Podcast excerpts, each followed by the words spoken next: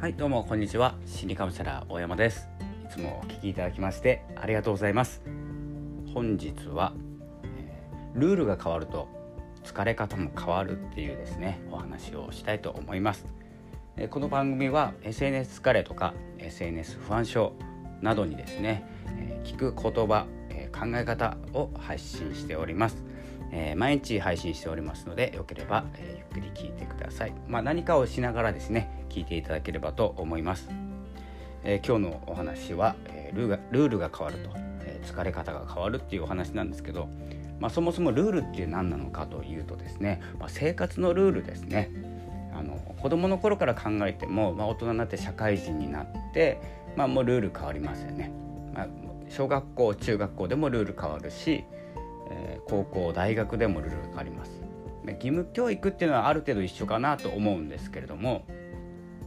えー、高校になってですね変わってちょっと大学ちょっと分かんないんですけれども、えー、ルールが変わります。で社会人になって変わる。で責任を持って変わるっていうこともあるんですけど、まあ、大きく見てですよ大きく見てあのこのネットが出てきてからネットが出てきた時と携帯が普及した時。そして動画が出てきた時とかあのこの何て言うんですかね。こうネットフリックスとかアマゾンプライムとかでこういつでも見たいテレビが見れるようになったりとか、まあ、スカパーとかもあったからちょっとその頃はあのつけてなかったので分かんないんですけれどもこの生活のリズムが狂うルールっていうのはやっぱり YouTube なんじゃないかなと思いますね。YouTube どのぐらいでしたっけ？2012年ぐらいかな、えー、約10年前ぐらい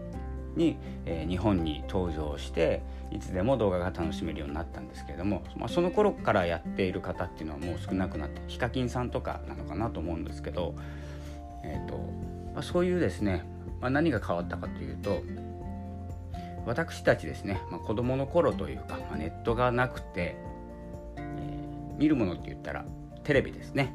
でもっと、えー、遡ればテレビがなくてラジオということになるんですけどそこでもルールが変わってるんですよ。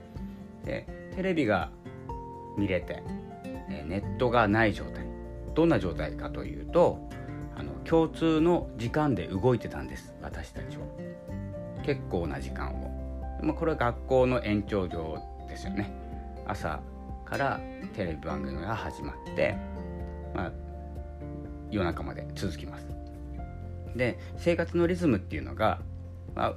あ、帰ってきて僕の場合でもう思いっきり個人的な話すると、まあ、4時ぐらいに最遊記見てですね。最遊記か最遊記見て5時から、えーと、水戸黄門見て水戸黄門が終わったら、まあ、大岡越前見てですね。そして、まあ、6時のニュースとか7時のアニメとか。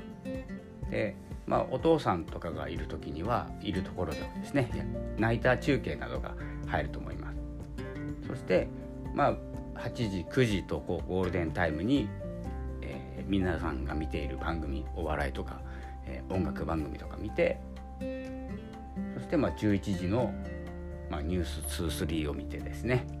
寝るという形で、え、11時半ぐらいにはもう見るものがない。深夜帯にはもう見るものがなくてそこから僕はですね、まあ、部屋に帰って、ま、ラジオを聴いてたんですけれどもそんな感じでですね生活のリズムっていうのが大体この11時ぐらいでも終わってたんですね。11時半とか12時。で。で今はどうなのかというと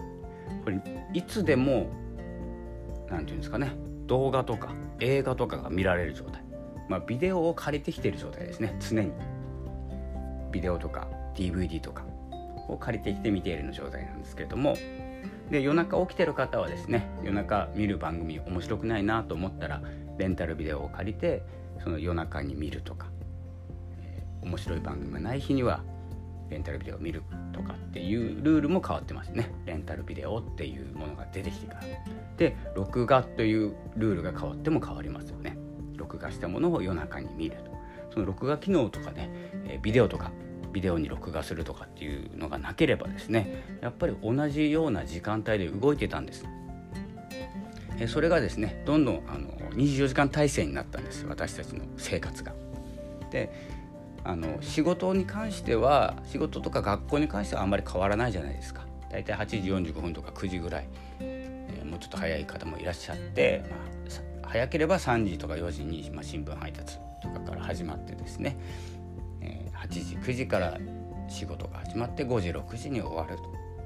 であの居酒屋さんとか飲食店の方は、まあ、5時からだいたい11時12時までやるとかっていうですね大まかなルールってあるんでしょ時間のルール。これをですねあのこれがまあ大きなくくりでこのネットが普及した時とか携帯が普及した時結構暇つぶせるんですよ夜中でも。で無理やり寝なきゃいけなかった時代その時のルールは、大体ですね、まあ、金曜日になると水曜日と金曜日とかは9時から映画見て水曜ロードショー見て11時に終わってニュース見て寝るみたいなですね、まあ、ある程度決まってる生活リズム。なので疲れも結構共有できたんですよね。疲れとか内容とかも昨日の映画とか昨日のテレビとか。でもこの YouTube とかですね Amazon プライム Netflix っていうのが本当に1人に1台テレビがある状態なので1人に1個話題があると思った方がいいんですよ。そうなると疲れの軽減される共有とか共感とかがですねなかなか混じり合いづらい。そして何をするかというとオフラインでつながらなかった時にはオンラインでつながろうとしてます。それが SNS でもですね友達じゃないんで会ってる学校で会う友達じゃないので昨日あのテレビ見たっていう会話あまりないじゃないですか。今は。でそういうふうにですね SNS 特に Twitter Twitter はあの今を伝えるというですねプラットフォームですので始まりは何でしたっけ？ご飯昼ご飯ナウとかランチナウとかですね。今どこにいるよっていうことをやってたんですけどもどんどん形が変わってきてそれもですねルールが変わって発信のルールが変わっているんですけれども気づかずに読んでますしそのように、えー、みんなと同じように発信し始めるのであのルールが変わっていることに気づかなくて自分の体がついていってない脳がついていってない状態ですのでこれが疲れてしまう原因になります。えこのようにですね、まあ、日々ですねあのルールが変わることってあるんですよ。自然に。状態生活状態とかいろんなことも含めて。でそれに柔軟に対応しすぎててあの脳がついていってない状態ですね。自分が求めていることやりたいことっていうのが、えー、あるんですけどそこからですねどんどんどんどんですね、えー、こう横道にそれていって、えー、疲れる原因分からなくて回復する原因も分からなくて、え、疲れが溜まっていてどうしようというふうな不安も抱えてしまうということになりますので、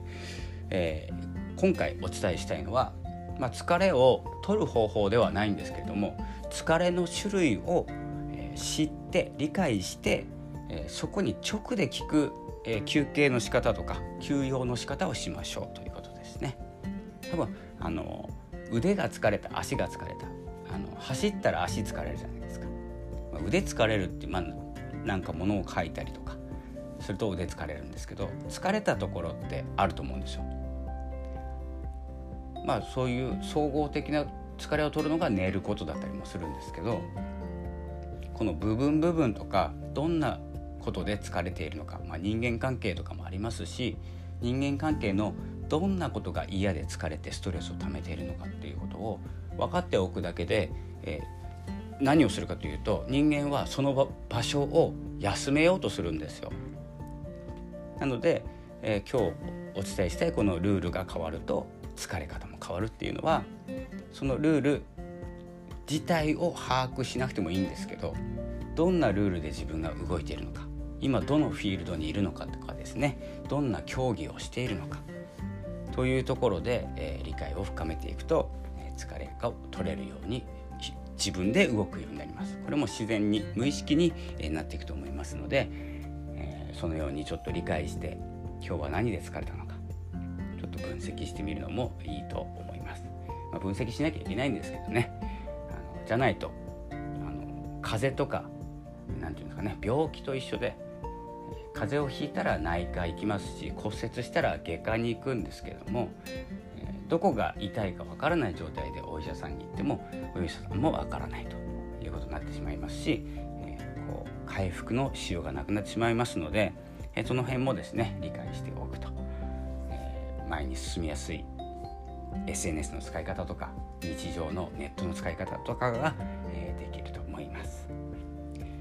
えそれでは、まあ、疲れないようにですねネット SNS 使いながら、え楽しんで自分を成長させるために、え使っていきましょう。それではこの辺で失礼いたします。またお会いしましょう。ありがとうございました。さようなら。